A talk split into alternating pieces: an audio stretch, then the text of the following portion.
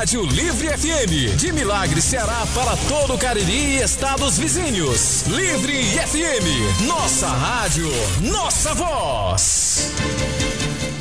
Sete prefeituras do Ceará ainda têm prefeitos efetiva, efetivamente no cargo. Milagrense pretende cursar medicina na Argentina e você pode ajudar. Você vai ver como é fácil. Termina a moagem da cana-de-açúcar no engenho da família Bezerra no sítio Cajuí. Nós vamos bater um papo com o pessoal que lá do sítio, né? E o deputado Guilherme Landim concede entrevista exclusiva à Livre FM e fala de temas relevantes para o município de Milagres.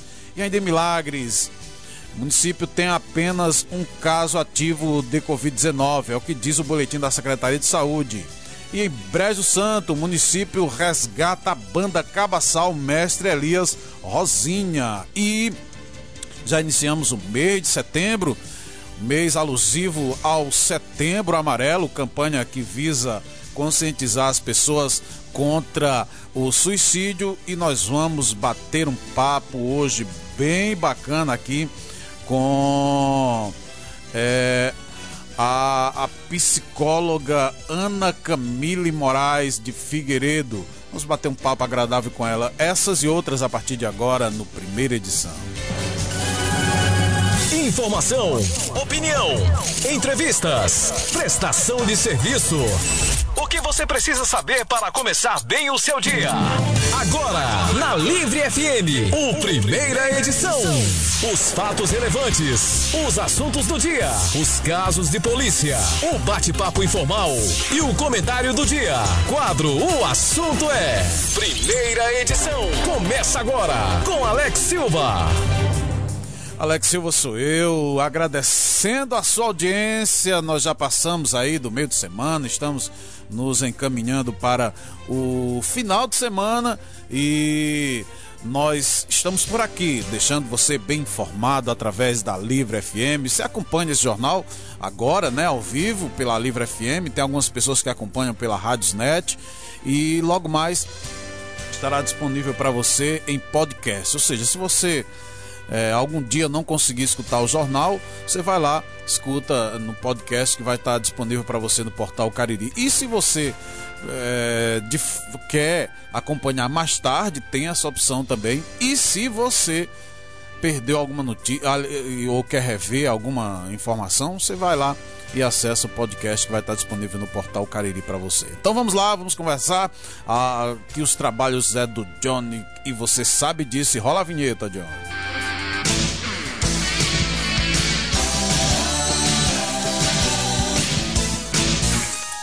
Sete prefeituras do Ceará ainda não têm prefeitos efetivados no cargo. Dos 184 municípios do Ceará, nove ainda vivem a instabilidade nos cargos de prefeito e vice-prefeito desde janeiro desse ano. A última semana, né, decisões judiciais determinaram a cassação das chapas eleitas em barro, né, conforme anunciamos aqui aqui na nossa região do Cariri, e Jaguaretama, essa no Vale do Jaguaribe. Enquanto em Barro o prefeito ainda pode recorrer da decisão, e aliás já recorreu, né? Da decisão, os famosos embargos. Em Jaguaretama, onde os eleitos não chegaram a ser empossados, a questão é definitiva e o município deve passar por novas eleições ainda neste ano. Além desses, ainda outros cinco municípios com pendências na Justiça Eleitoral, como registros de candidaturas sob júdices e processos de cassação enfrentados pelos prefeitos. Os municípios que têm pendência são Barro, Caridade, é, Flecheirinha e Itaiçaba, Jaguaruana, Morada Nova e Viçosa no Ceará. Eu sei que a justiça tá que tá, né? Eu, eu não não não pesquisei ainda, mas eu vou me atentar a pesquisar, mas me parece, eu não afirmo, me parece que esse é um período bem atípico, né? Eu acho que é um, se não for o mais, é um dos mais períodos eleitorais em que prefeitos no Ceará, que mais prefeitos do Ceará tiveram problemas com, com a justiça. E vale lembrar que no dia 1 de agosto, os municípios de Martinópolis, Missão Velha e Pedra Branca foram os primeiros a realizar eleições suplementares no Ceará em 2021. E aí nós vamos ver o que vai acontecer com esses outros municípios com o decorrer do andar da carruagem. Uma coisa eu penso, né, que quando que essas questões vão se resolver o quanto antes, porque no próximo ano tem eleição, né, para escolha de, de presidentes, governadores, senadores, deputados e, e assim sucessivamente. E eu acredito que as situações se resolvam o quanto antes, né? Porque eles não vão querer encarar eleições próximas, né? E, e também é, não vão querer colocar as eleições suplementares juntamente com o, esse próximo pleito. Vamos aguardar.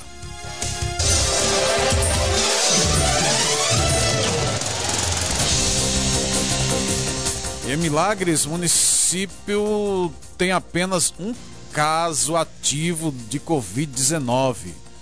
Pois é, Milagres tem nesse momento apenas um caso ativo da Covid-19 e é o que mostra o boletim epidemiológico da Secretaria de Saúde, divulgado na quarta-feira, dia 1 de setembro. Começamos bem o mês, graças a Deus. Por outro lado, o município voltou a registrar casos suspeitos da doença.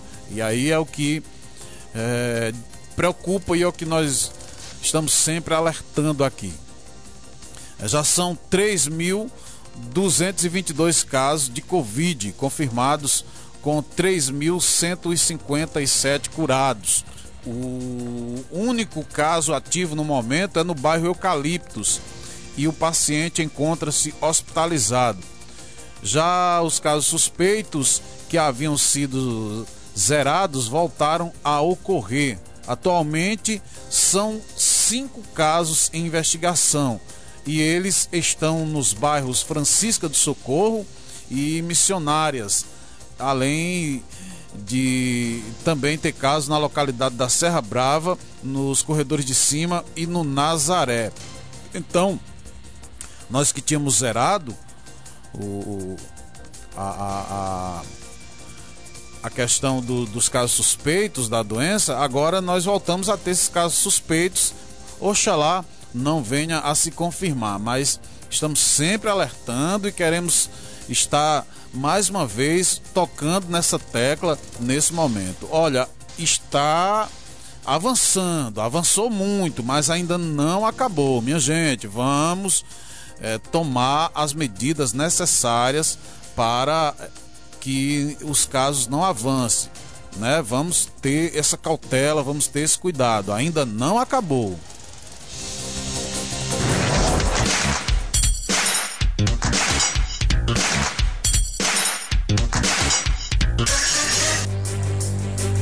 Nós continuamos aqui com trazendo informações para você. Daqui a pouco falar para você de uma milagrense, rapaz. Ela ela teve a oportunidade de estudar em em fazer outras faculdades, né? Mas ela quer porque quer fazer medicina e aí descobriu que pode fazer medicina na Argentina e ela pretende para a Argentina do final desse ano para o próximo ano e ela vai, vai não está participando de uma promoção muito interessante. Você pode ajudá-la, viu? Vamos realizar o sonho dessa, dessa garota de 18 anos. Daqui a pouco nós vamos repercutir aqui para você. Mas eu quero informar que, eh, que é, a Secretaria de Saúde de Milagres imunizou mais de 1.500 pessoas com a segunda dose da vacina contra a Covid-19, segundo dados da plataforma Saúde Digital da Secretaria de Saúde do Estado do Ceará.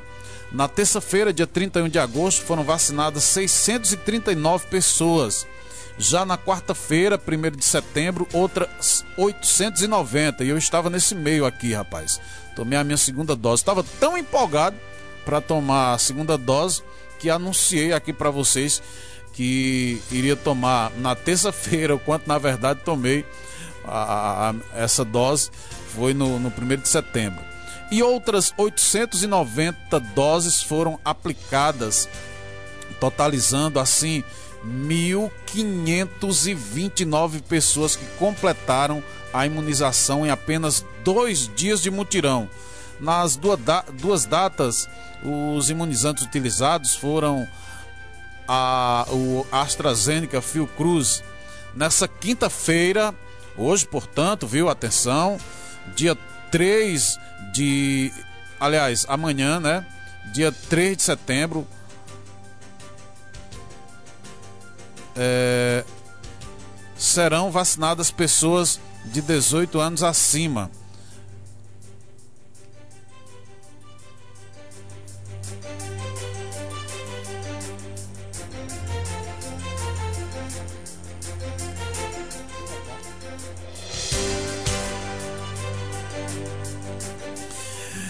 Então, serão vacinadas pessoas de 18 anos acima que agendarão a, que agendaram a primeira dose da vacina. Os trabalhos ocorrerão das 8 às 11h30 na sede da Secretaria de Saúde, né? Dessa vez é na Secretaria de Saúde, né? Não é o Tinho como foi ontem não, tá bom?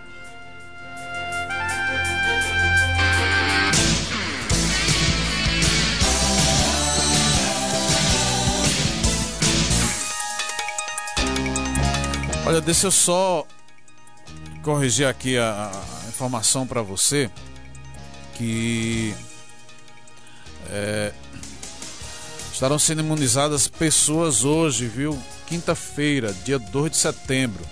Houve uma confusão aqui na data e eu quero repetir para você. É nessa quinta-feira, dia 2 de setembro, hoje, portanto, serão vacinadas pessoas de 18 anos acima. Então, atenção, você que tem 18 anos acima, hoje, quinta-feira, dia 2 de setembro, é, vai ser aplicada aí a primeira dose para vocês que agendaram. E os trabalhos estarão acontecendo das 8 às 11 e meia na sede da Secretaria de Saúde. Corrigido aí a, a, a falha, então vamos adiante. Quero falar aqui da Prefeitura de Brejo Santo, que fez um resgate aí bem interessante à cultura, né? Prefeitura de Brejo, através da Secretaria de Cultura e Turismo e Eventos, iniciou o resgate da banda Cabaçal Mestre Elias Rosinha.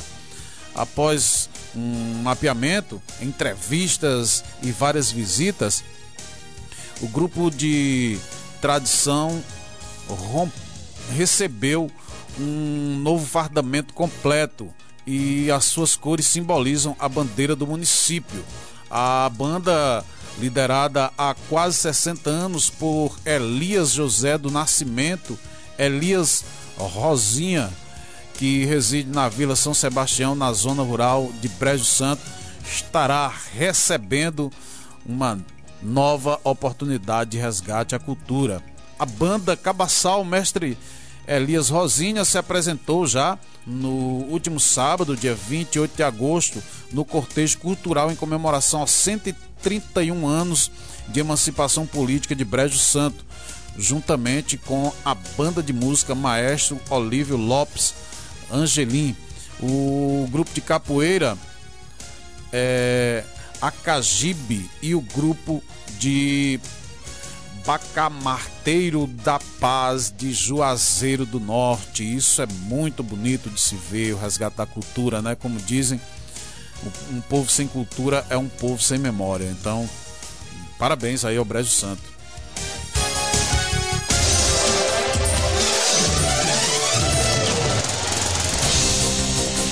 E por falar em Brejo Santo, ele que é nascido em Brejo, né, o deputado Guilherme Landim, ele concedeu entrevista exclusiva à Livre FM. E ele fala de temas relevantes para o município. Essa entrevista foi repercutida ontem, né, no, no, no, no jornal da Livre FM e nós estamos trazendo aqui pontos relevantes para você relembrar, você que escutou e quem não escutou para você é, ficar por dentro do, do, do, que aconteceu na entrevista. E por falar em entrevista, ainda hoje nós teremos aqui uma entrevista com a, a psicóloga que estará tratando sobre essa questão do setembro amarelo, né? Pois bem, o deputado Guilherme Landim concedeu entrevista exclusiva à Livre FM nessa quarta-feira, junto ao Jornal da Livre. Na oportunidade, ele falou de temas relevantes para o município de Milagres, como o projeto de saneamento básico, o parque de vaquejada e a base de bombeiros de Milagres, e que é a base que Milagres deve sediar e vai atender toda a região do Cariri Leste, inclusive, se preciso for, a, com certeza absoluta ao estado aqui vizinho da Paraíba, né? Talvez Pernambuco.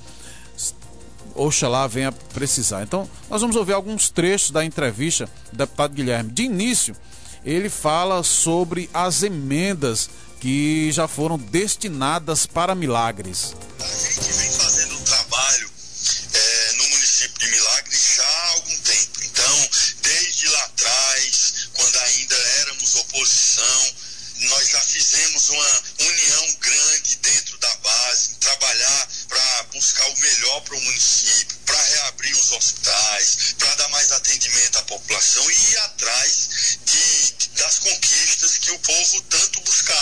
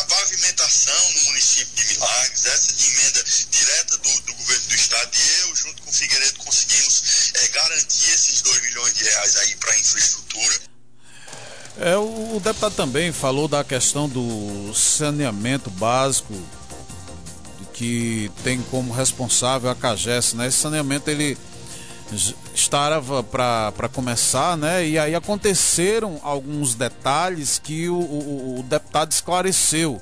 Nós vamos ouvir agora na voz do, do Guilherme.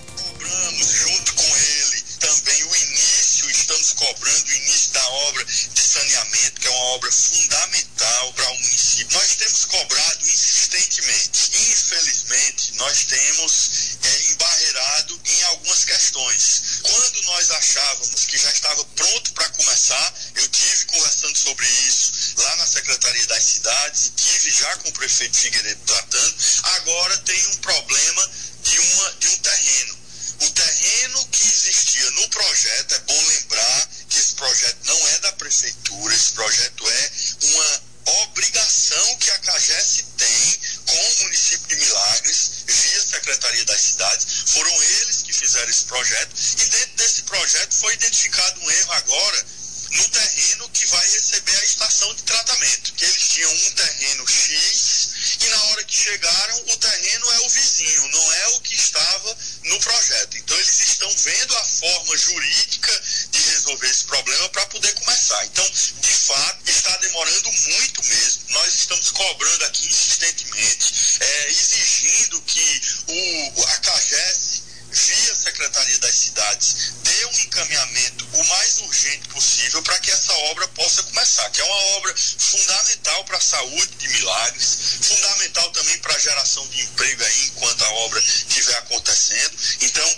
o estágio que ela está hoje é esse. Existe esse problema documental que está sendo resolvido pela CAGES e nós vamos continuar cobrando aqui assim que tiver um encaminhamento, nós vamos trazer para vocês.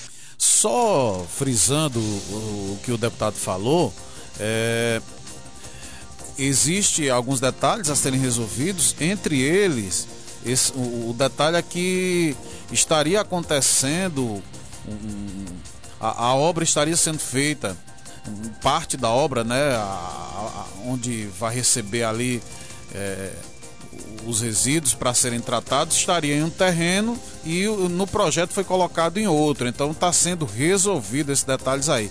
E o, o a outra questão também é que a obra é de responsabilidade da CAGES. Então, assim, a falha aí vem da CAGES que está sendo é, discutida, está sendo resolvida essa questão. Mas o deputado também, ele falou sobre a questão do novo parque de eventos e, e da vaquejada aqui no município de Milagres, que vem aí sendo almejada. Vamos ouvir o deputado. É, foi uma cobrança feita por, por alguns vereadores, por amigos, e nós destinamos desde então aquela emenda. Primeiro era 100 mil reais, depois é, me pediram para suplementar, nós conseguimos mais 50, ficou em 150 mil reais, e, e realmente não andou, porque com o advento da pandemia, é, não era uma prioridade. Então, eu imagino que deva estar sendo feito o projeto.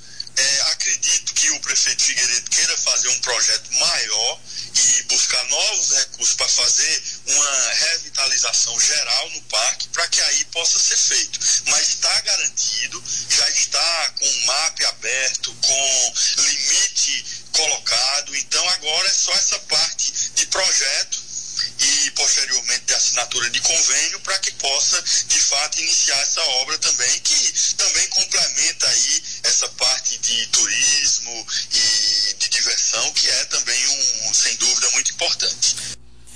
Um outro assunto que o, o Guilherme Landim tratou foi do cenário político aqui do Ceará. Eu achei muito interessante a, as declarações que o deputado fez para a Livre nessa entrevista de ontem que nós estamos repercutindo hoje. Vamos ouvir como é que ele fez aí a sua análise do cenário político no Ceará. Ainda é bastante cedo, a gente é, nunca viu é, um, um, momento como esse que nós estamos vivendo, da gente ter, por exemplo, pesquisas para presidente da República semanais, mais de um ano para a eleição. Então, tudo que se fala hoje ainda é no campo das suposições.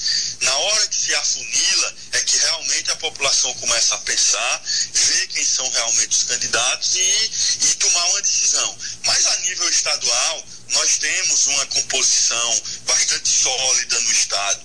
Um grupo que tem mudado a cara do Estado do Ceará ao longo desses últimos anos, iniciado pelo governador Cid Gomes e agora muito bem continuado e capitaneado pelo governador Camilo, que tem feito um grande trabalho e eu não tenho a menor dúvida. Eu, eu tenho essa confiança e estamos trabalhando aqui em Fortaleza para que isso se consolide e que nós vamos manter essa união, que é uma união pluripartidária, que tem diversas forças em conjunto em prol do desenvolvimento do estado do Ceará. Então nós temos lá o PDT, nós temos o nós temos o PP, temos o PSD e outros partidos que estão dentro dessa composição que eu não tenho dúvida de que será mantida e que nós vamos ter no estado do Ceará uma continuidade desse projeto de desenvolvimento. Eu acho que as cabeças pensantes, as pessoas que têm bom senso dentro desse grupo, estão falando de maneira uníssona em relação a isso. É, o estado do Ceará é mais importante do que qualquer vaidade pessoal e nós já vimos isso na eleição passada. Há quatro anos atrás, nós todos votamos no governador Camilo, do PT, e quem quis votar no candidato do PDT, que é Ciro Gomes, votou. Quem quis fazer campanha para o candidato do PT, que era o Haddad, votou. E a gente não pode misturar as coisas. Então, eu acredito que isso vai ser mantido. O PDT está muito forte e muito bem posicionado para lançar o candidato a governador do estado e nós vamos trabalhar nesse sentido, para manter essa aliança e, como eu já falei, o Cariri passa por esse esse processo. Milagres é, tem dado uma demonstração de maturidade política muito grande. Aí eu quero agradecer aqui a todas as lideranças, agradecer aqui a cada um dos vereadores, a Câmara Municipal de Milagres. Eu estive aí há poucos dias na inauguração lá do de reabilitação que foi uma coisa que me marcou profundamente, um trabalho belíssimo feito pela gestão do prefeito Figueiredo e lá eu vi uma união da Câmara Municipal. Lá nós tínhamos praticamente todos os vereadores prestigiando uma obra importante para o município e lá eu falei e vou repetir aqui. Isso que eu vi me demonstra a maturidade política de Milagres e a vontade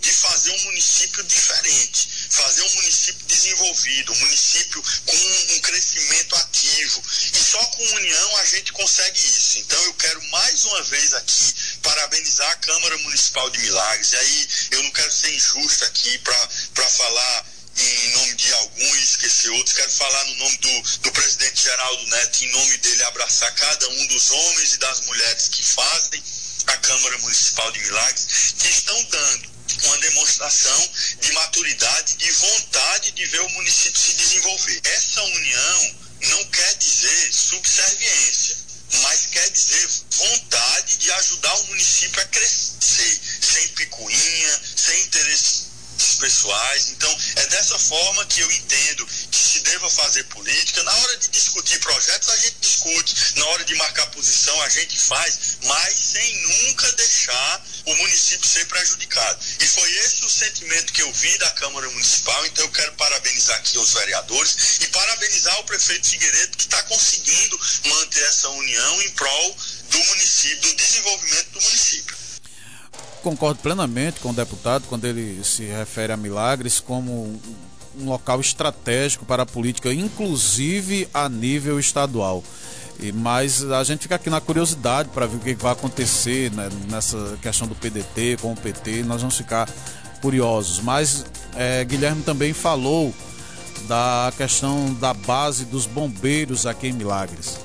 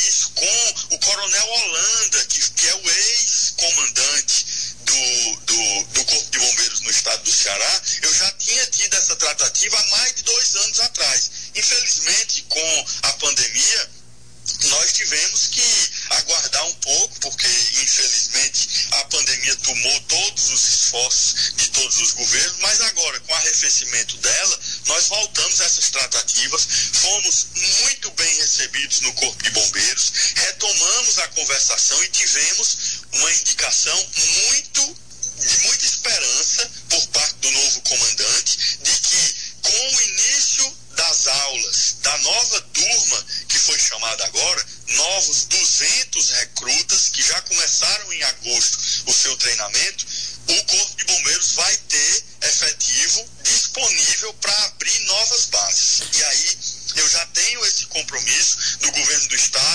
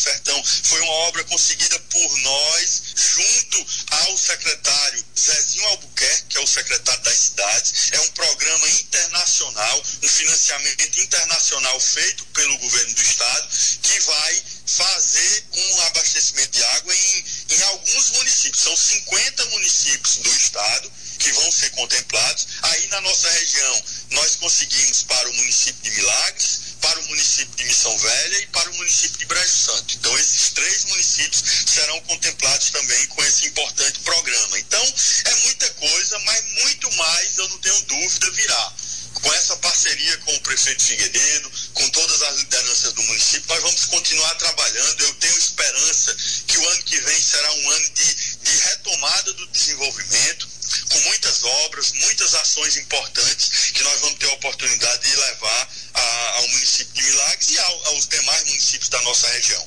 É a nossa torcida, né? Que ano que vem seja bem melhor do que esse, né? Que a pandemia é, se resolva e que a gente possa retomar obras que não eram prioridades, como o, o deputado falou aqui, mas diante das declarações, diante da fala do, do Guilherme Landim, o prefeito de Milagres, o Cícero Figueiredo, também se manifestou e ele falou do, do apoio do, do, do, Guilherme. Vamos ouvir. Ah, esse grande amigo incansável, defensor das nossas causas aqui da região, da nossa Milagres, o deputado Guilherme Landim, e dizer a toda a população é, respaldar as palavras do nosso deputado Guilherme no que diz respeito ao seu empenho, à sua dedicação. Isso eu digo como testemunho vivo da, da sua peregrinação incansável junto comigo, batendo na porta dos secretários estaduais, usando da sua influência até com Brasília para destravar situações, é, construindo conjecturas e abrindo espaço para diálogos com o governo do Estado, levando nós até o nosso governador Camilo Santana, para que a gente possa ter os acessos e possa fazer os pleitos necessários ao nosso município. Então, o Milagre só tem a agradecer, Guilherme, a todo o seu trabalho, ao seu empenho, que não é de hoje. Eu gosto sempre de dizer que isso vem desde a sementinha plantada pelo seu pai, pelo menos de onde nós tomamos a frente em 2012, juntamente com esse prefeito Lielson. E de lá para cá, a gente tem experimentado essa proximidade com com o seu trabalho, através do seu pai, agora através de você, e só temos a agradecer. E sabemos que um político jovem, com a mente aberta, com muitas ideias, com uma perspectiva de crescimento cada vez maior, a gente quer estar aí do seu lado, se Deus quiser, buscando o melhor para nossa Milagres, o melhor para nosso município. E com certeza haveremos de colher os frutos desse trabalho incansável e com certeza a população milagrense haverá de reconhecer todo o seu empenho. E eu quero aqui apenas dar esse testemunho e dizer que Milagre está ao seu lado nessa luta e que, se Deus quiser, você estará muito presente, como sempre esteve aqui no nosso município. E nós o consideramos aqui irmão nosso milagrense e queremos logo, logo partilhar junto com você essas conquistas. E você está ao nosso lado celebrando essas inaugurações, essas conquistas para a população milagrense. Portanto, Guilherme, muito obrigado por tudo.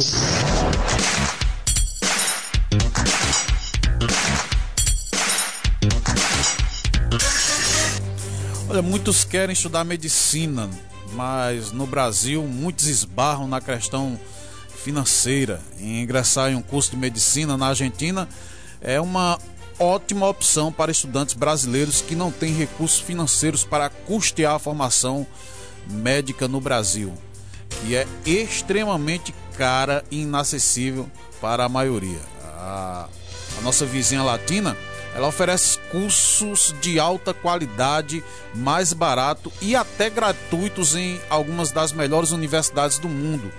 Com essas facilidades que levaram a milagrense Laila Melissa Félix Gonçalves, de 18 anos, optar por esse caminho. Então, Laila Melissa diz que teve sempre esse sonho, que inclusive surgiram oportunidades de fazer faculdade em outras áreas, mas prefere medicina. Então a Laila, ela pesquisando na internet, ela vai falar isso, ela encontrou essa opção, essa possibilidade de estudar medicina na, na Argentina. E nós vamos ouvi-la e em seguida nós vamos falar como é que você pode contribuir com o sonho dessa milagrense. É o nome de Milagres, é o nome de Cariri, sendo, do Cariri sendo levado a, a adiante. Vamos, vamos escutar, Laila. Aqui para responder as perguntas que foram feitas ontem. Como eu vi que tem muita gente interessada, eu vou explicar um pouquinho melhor sobre onde eu. por onde eu comecei. Eu achei um grupo de brasileiros que vão para Argentina e daí eu fui pesquisando sobre isso a fundo. Ah, estudar na Argentina de graça. Me interessou bastante o título e aí foi, eu descobri a UNR, que é a faculdade que eu vou me inscrever. Ela é gratuita, sem vestibular, sem prova. A única coisa que vai ser necessária fazer é o MIL, que é o módulo de inclusão universitário, que vai ser agora em dezembro, e a prova de proficiência em espanhol. Depois disso, eu pesquisei por uma assessoria para fazer a tradução juramentada dos meus documentos e fui atrás de me organizar para viajar para a Argentina. Não sempre foi meu foco, tanto que passei no SISU e no ProUni, porém outros cursos como engenharia civil e gastronomia, mas como medicina é a minha opção, então eu escolhi estudar na Argentina sem ter que me preocupar com o vestibular. Você tem que ser de maior para viajar para o exterior ou emancipado, porque aí você vai viver só na Argentina. Só que nem tudo é gratuito, né? Então a futura universitária ela precisa pagar aluguel, por exemplo. Então, é, mas ela achou uma solução, por, que é a de participar de uma promoção onde ela poderá ganhar dois anos de aluguel de forma gratuita, viu? Então, e você pode colaborar, é muito fácil. Então você vai, se você é amigo da Laila, né? Você vai lá no, no, na, na rede social dela e lá ela, ela tem um, uma postagem, né? E se você não é amigo da Laila, você pode acessar o portal Cariri, nós, nós disponibilizamos lá para você, você acessa aí www.ocariri.com.com, né? Não tem um BR não.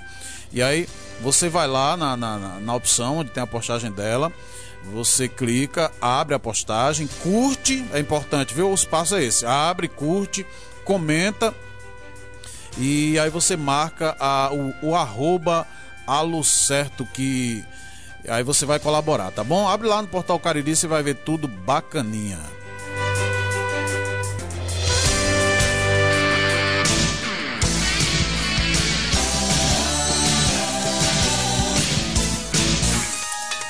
Setembro Amarelo. Esse é o mês que já começou, né? E, acontece o movimento pela a prevenção do suicídio. Então trata-se de uma campanha que teve início no Brasil em 2015 e que visa conscientizar as pessoas sobre o suicídio, bem como evitar o seu acontecimento. E é nesse mês que no dia 10 se comemora o Dia Mundial de Prevenção ao Suicídio. E o assunto é envolto de tabus e por isso o Portal Cariri e a Livre FM também a, a Odontolac Policlínica acreditam que falar sobre o assunto é uma forma de entender quem passa por situações que levam a ideias suicidas, então podendo ser ajudadas a partir do momento que as mesmas são identificadas. E a doutora Ana Camille Moraes Figueiredo, que é pós-graduada em psiquiatria e, e membro da Associação Brasileira de Psiquiatria, ela concedeu entrevista e além de explicar sobre a campanha em si, ela dá dicas valiosas de como lidar com a situação do suicídio. Para ela, falar ajuda na solução do problema. Então, nós conversamos com a psicóloga e nós vamos repercutir nesse momento esse assunto importante para você. Nós estamos em pleno mês de setembro. É nesse mês que também acontece a campanha Setembro Amarelo, que visa conscientizar as pessoas ao não suicídio. De fato, é uma campanha a favor da vida. E nós estamos com a doutora Ana Camila Moraes, que é pós-graduada em psiquiatria, justamente para conversarmos sobre essa campanha. É, doutora, por favor, explica para a gente o porquê do Setembro Amarelo e como iniciou essa campanha e por que amarelo. Tudo bem? Vamos lá. Por que, que o setembro amarelo?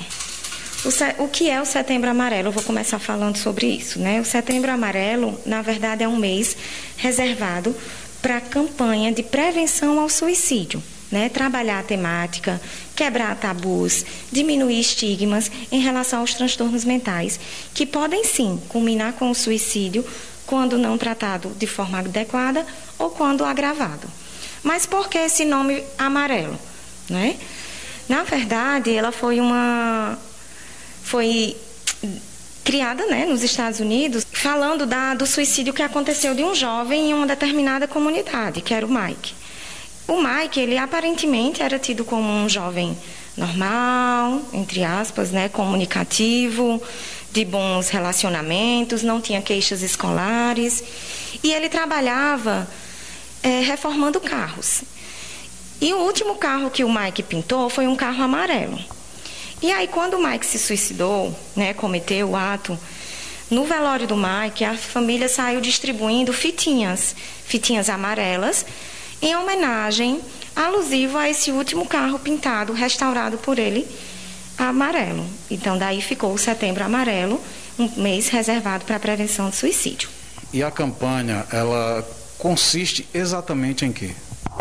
Bom, geralmente a gente tenta trabalhar o esclarecimento, não é? O esclarecimento à população sobre o que é o suicídio, sobre os transtornos mentais e a forma de prevenir.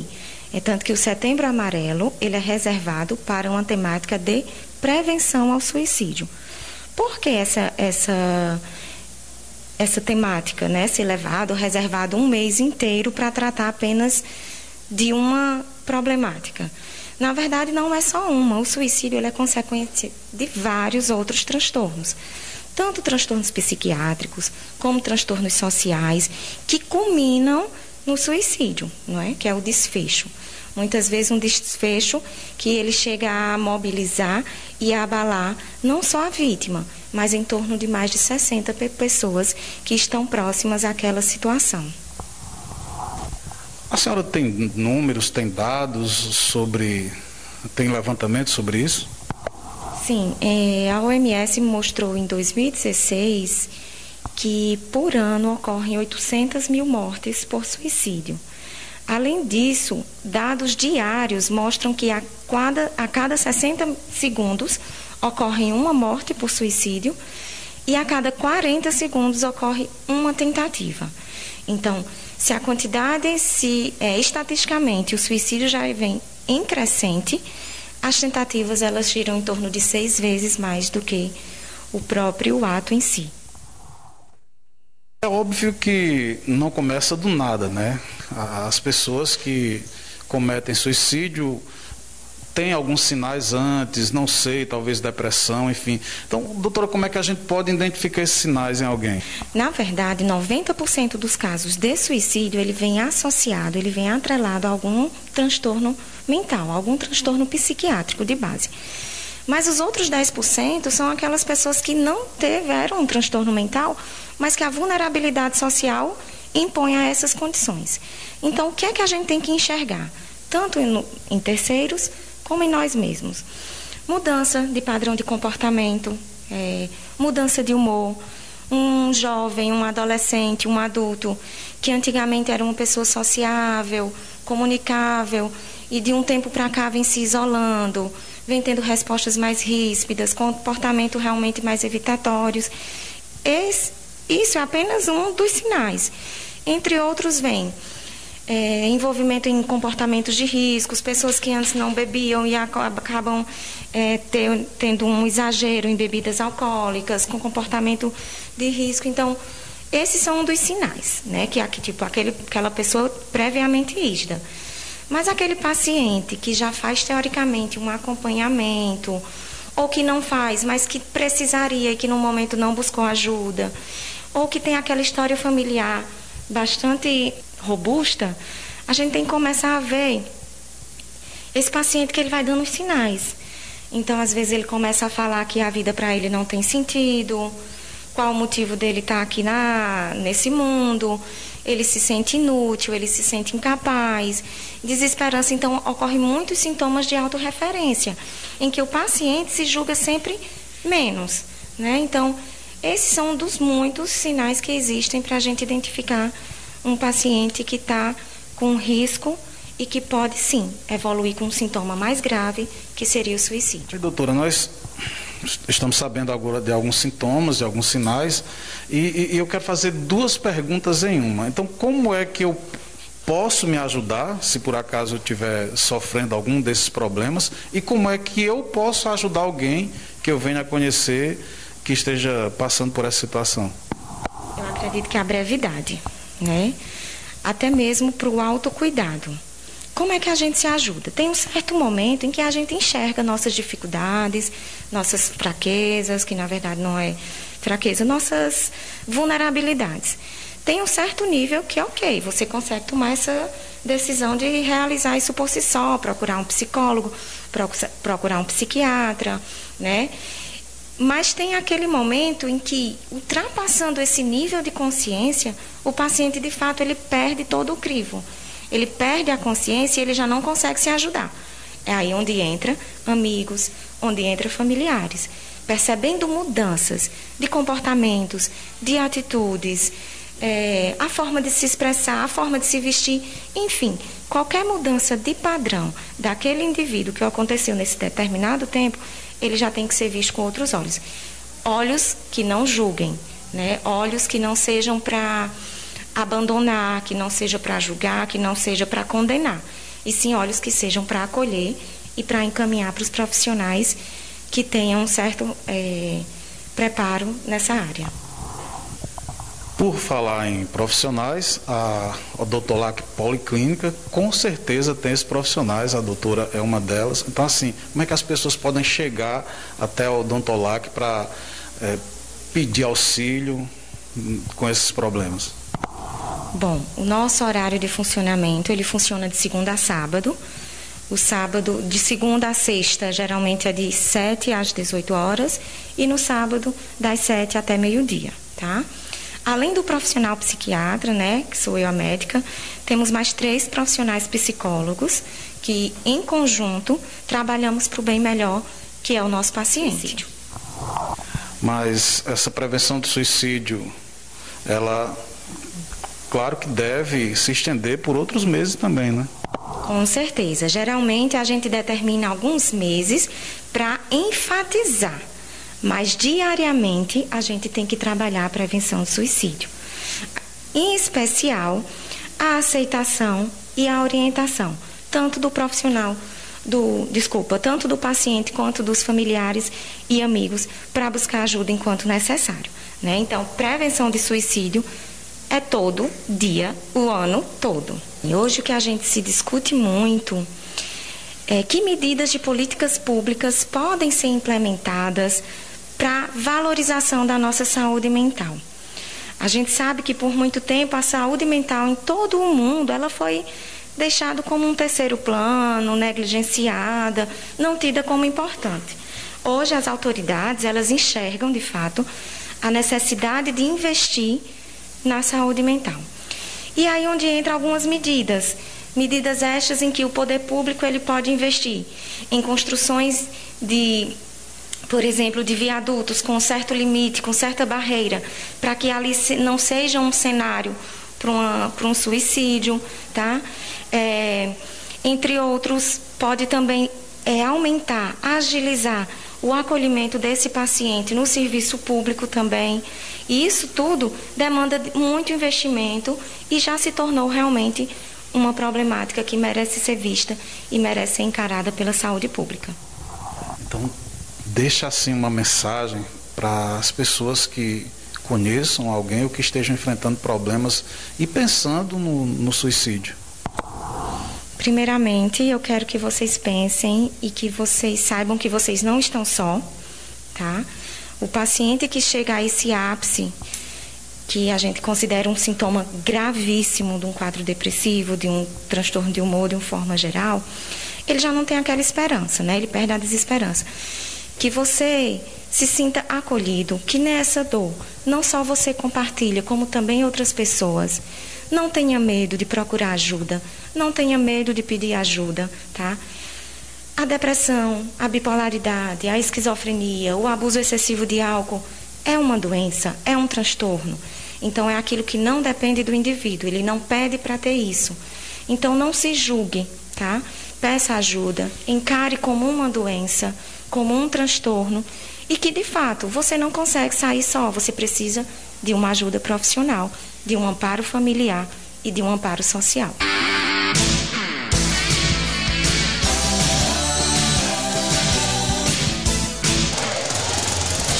E nesse nosso, nesse nosso primeira edição de hoje, cheio de, de entrevistas, né? Nós também fomos até o sítio Cajuí, onde foi finalizada na tarde dessa quarta-feira, dia 1 a moagem da cana de açúcar no engenho da família Bezerra, né?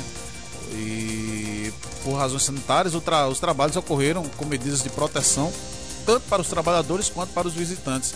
A moagem completou 116 anos e a nossa reportagem também esteve lá conversando com com o seu Marcos Alves. E nós vamos começar ouvindo sobre ele falando dos preparativos, como é os preparativos para a, a antes de iniciar a moagem, né?